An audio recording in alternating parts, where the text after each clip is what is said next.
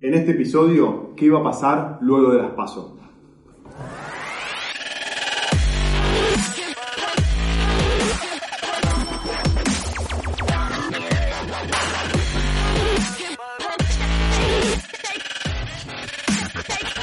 Esto es el Fede Teso Show. Mi nombre es Federico Tesoro y te doy la bienvenida al episodio número 106 del Fede Teso Show. Hoy vamos a hablar nuevamente de la coyuntura en la Argentina. el ritmo vertiginoso con lo que están pasando las cosas en Argentina amerita que salgamos un poco de lo conceptual, eh, de los temas más de fondo y vayamos a hablar un poquito eh, de lo que se viene luego de la terrible derrota de Mauricio Macri por más de 15 puntos en, las PASO, en las elecciones primarias del domingo pasado. Creo que ni los kirchneristas más optimistas se esperaban eh, que Alberto Fernández gane con tanta diferencia. Bueno, ¿qué, ¿qué, qué, es lo que pasó ayer lunes y qué es lo que puede pasar eh, durante los próximos días, durante las próximas semanas? Ayer lunes fue un día terrible a nivel financiero en la Argentina. El dólar se devaluó más de un 25, 23, 25%. Terminó arriba de 55 pesos, entre 55 y 57. Por lo tanto, todos los argentinos somos más, un 25% más pobres en un solo día, nuevamente. A nivel bolsa, eh, las acciones se destruyeron. Hay acciones como el Banco de Galicia que perdieron un 53% del valor en un solo día. Y miren el siguiente gráfico que preparó la consultora Bloomberg, que muestra que el día de ayer la bolsa bolsa argentina fue, eh, fue la pérdida, la segunda pérdida mayor en la historia en un solo día. Es decir, eh, el primer puesto lo tiene Sri Lanka con una pérdida del 61% en un solo día. El segundo puesto lo tenemos nosotros con el Merval con una pérdida de 48% en dólares en un solo día. Y el tercer puesto también lo tenemos nosotros con la crisis del 2002 con una pérdida un poquito menor al 48%. Así que tenemos de los primeros tres puestos del podio, tenemos el puesto 2 y 3 de las pérdidas, mayores pérdidas de valor en las bolsas de todos los tiempos. Así que tenemos que estar orgullosos, entre comillas, de estos terribles récords que tenemos este, como país. Entonces, eh, como les dije en el video del jueves pasado, mi tesis era que había que votar a Macri por más que nos guste él personalmente, por más que estemos enojados por todos los errores que cometió en su mandato, porque cualquier otra cosa que venga iba a provocar el desastre que estamos viviendo en este momento. En mi opinión, eh, estamos ante un alto riesgo de una corrida bancaria. ¿Por qué? Porque por un lado tenemos a un presidente actual que solo tiene el 30% de apoyo de la población. El 70% de la población no tiene confianza en ese presidente. Y estamos ante un presidente que tiene tres meses de mandato. O sea, ¿qué poder tiene ese presidente para tratar de generar confianza a los ahorristas que todavía tienen pesos o dólares eh, eh, en los bancos? Y por otro lado, tenemos un presidente, Alberto Fernández, que tiene el 90% de ser presidente en octubre, 85% de probabilidad de, ser presidente en octubre, que dijo que había que devaluar y que dijo que eh, las LELICs no había que pagarlas, que los intereses de las LELIC no había que pagarlas, y tiene como vicepresidenta a Cristina Kirchner, que es una persona que siempre estuvo en contra de los mercados, que creó el corralito cambiario, eh, que confiscó las FJPs, que no respetó ningún contrato en su mandato. Entonces, ante este escenario tenemos un presidente Macri sin ninguna confianza, o mejor dicho, con la confianza del 30% de la población nada más, y tenemos un Alberto Fernández barra Cristina Kirchner con muy malos antecedentes a nivel eh, cumplimiento de los contratos y a nivel mercado, y con una amenaza de que eh, eh, es necesaria una devaluación fuerte y dejar de pagar parte de la deuda. En ese escenario, los ahorristas tienen que confiar en dejar los pesos en el banco. Eh, es complicado que pase. Puede, puede, pasar, pero si no pasa, ¿qué va a pasar? Van a empezar a retirar pesos, van a empezar a retirar dólares y llega un momento que eh, todo el sistema bancario, no solo el argentino, en todo el mundo se basa en la confianza, es decir, no está todo el dinero que nosotros depositamos en el banco porque ese dinero se presta.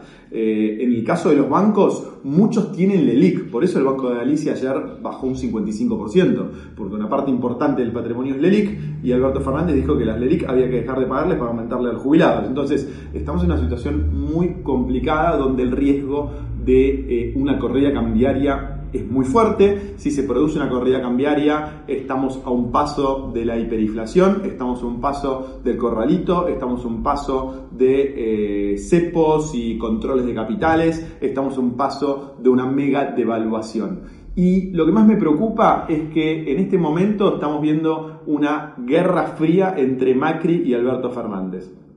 Yo creo que a Alberto Fernández le conviene que esta bomba le estalle a Macri. ¿Por qué? Porque él asumiría el 10 de diciembre y asumiría con todo el trabajo sucio hecho. Por lo tanto, vendría como un salvador con la devaluación, con el default, con el corralito, y él vendría a salvarnos a los argentinos, entre comillas, de todo lo malo que hizo Macri. Y a Macri, viceversa, le interesa que la bomba no le estalle en, su mandato, sino que la bomba le estalle a Alberto Fernández cuando asuma, para echarle la culpa y lavarse de manos. Entonces, estamos ante dos personas que van a tratar de que la bomba esta de tiempo le estalle a otro, cuando lo correcto en un país civilizado sería que los dos se sienten en una mesa, consensúen un plan económico para los próximos meses, que digan mi ministro de Economía va a hacer este, voy a hacer tal cosa, voy a negociar con el FBI, o sea, que tengan un plan común, hagan una conferencia de prensa y, anuncien a todos los argentinos y a todos los inversores lo que se viene. Como sabemos que los dos son bastante egoístas y hay una lucha de egos tremenda, eh, es muy poco probable que eso pase. Ojalá que pase, porque si eso pasa, las probabilidades de una corrida cambiaria, de una hiperinflación, van a bajar muy fuertemente, pero se necesita un gesto político muy grande de los dos, los dos en una misma mesa, consensuando un plan económico para los próximos meses. Si, si eso no ocurre, el riesgo de corrida bancaria, hiperinflación y todos los males que los argentinos vivimos en el pasado es muy fuerte. No estoy diciendo que vaya a pasar sí o sí, porque por suerte eh, el Banco Central tiene muchas reservas. La situación no es la misma que cuando se dio la transición del gobierno de Alfonsín con el gobierno de Menem.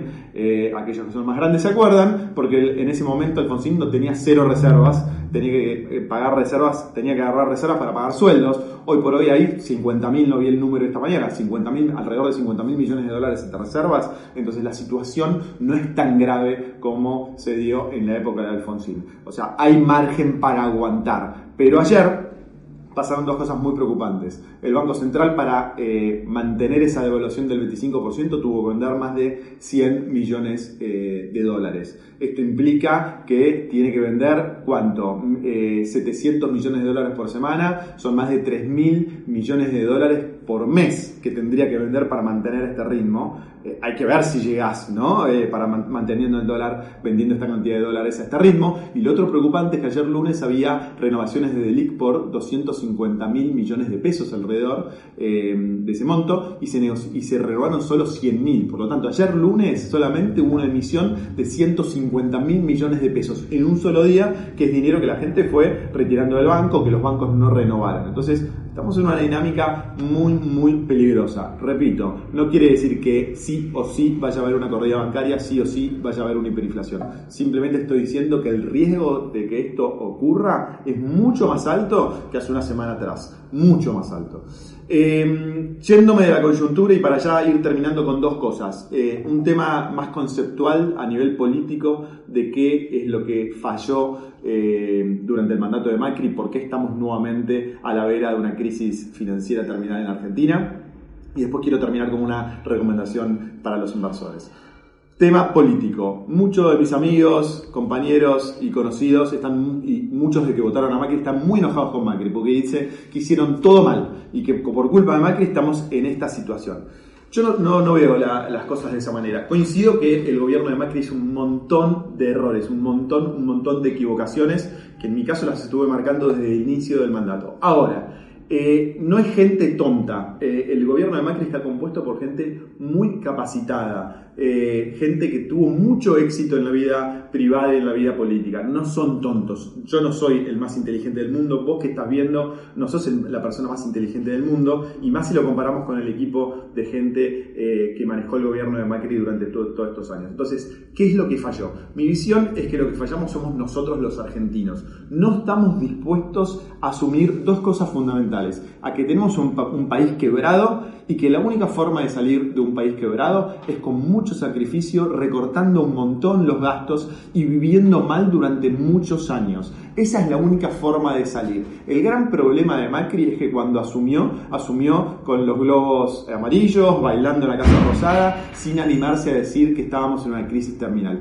Ese es el mayor riesgo, eh, el mayor eh, equivocación que en mi opinión hizo Macri. Ahora, cuando vos le decís a, alguien del gobierno eso, te dicen, si nosotros hacíamos eso apenas asumimos, eh, tres meses en el gobierno. Y es muy probable, porque los argentinos no estamos dispuestos a darnos cuenta que estamos viviendo en un país quebrado que requiere que bajemos mucho el gasto y que hagamos mucho sacrificio durante muchos años para poder crecer en forma sostenida durante muchas décadas y que nuestros hijos y nuestros nietos tengan el país que nosotros tenemos. Entonces, no estoy de acuerdo que estamos ante un grupo de estúpidos que estuvo en el gobierno durante cuatro años. No creo que ni yo ni vos que estás viendo seamos mucho más inteligentes que muchas de las personas que forman parte del gobierno de Macri. Creo que el sistema argentino es perverso y creo que todos los argentinos en su conjunto estamos totalmente equivocados sobre qué es lo que nos va a sacar eh, de una crisis. Estamos en una trampa muy difícil de salir, es muy probable que tengamos una crisis terminal no sé si la va a tener Macri, no sé si la va a tener Alberto Fernández. Es probable que después de esa crisis terminal tengamos 6, 7, 8 años de crecimiento mediocre y que después tengamos otra crisis. O sea, que repitamos la misma dinámica que venimos repitiendo desde los últimos 70 años. 6, 7, 8, 10 años de crecimiento, crisis terminal, 6, 7, 8 años crisis terminal, de nuevo y volvemos al mismo, al mismo espacio. Hace 70 años que estamos en decadencia. Al mismo tiempo, un montón de países del mundo crecieron de una forma asombrosa mientras nosotros estamos en una terrible decadencia. ¿Qué hacer como inversor ante este escenario? No te voy a decir nada nuevo, lo mismo que te vengo diciendo desde hace años. No tiene sentido invertir una parte importante de tu patrimonio en la Argentina. En la Argentina solo se puede hacer trading, comprar y vender, pero vos tenés que tener como prioridad absoluta armar una cartera de inversiones en el exterior, fuera de esta locura argentina de crisis este, que los políticos provocan todo el tiempo. Entonces tenés que tratar de hacer dos cosas armar una cartera de inversiones en el exterior fuera del riesgo argentino, con cero riesgo argentino. Nuestro riesgo argentino ya es vivir en la Argentina, tener nuestro sueldo, nuestra empresa, nuestro comercio en la Argentina. Y segundo, tratar de establecer eh, ingresos del exterior, ingresos en dólares. Esa es la única forma que te va a tratar, te va a dar algo de estabilidad en tu vida. ¿Cómo? Bueno, esto amerita otro capítulo, pero tenés que aprovechar, tratar de vender servicios por Internet. Hoy gracias a Internet, gracias a la globalización, podés hacer desde Internet negocios en todo el mundo. Tenés que tratar de aprovechar esto si sos el dueño de una pyme, de un comercio, o hasta si sos empleado como trabajo freelance, tratar de hacer trabajos en, en dólares en el exterior. Eso te va a dar mucha seguridad a nivel ingresos, además de tener inversiones pasivas que te generen dólares eh, todos los meses o todos los años y de esa forma que compensen este sub y baja de los ingresos argentinos. Bueno, con esto terminamos. Ojalá que eh, la sangre no llegue al río. Lamentablemente creo que el riesgo es altísimo. Eh, y bueno, este, acordate de ponerle me gusta, compartirlo, suscribirte si no te suscribiste y nos vemos en unos pocos días con más información del FED Show. Te mando un abrazo. Chao.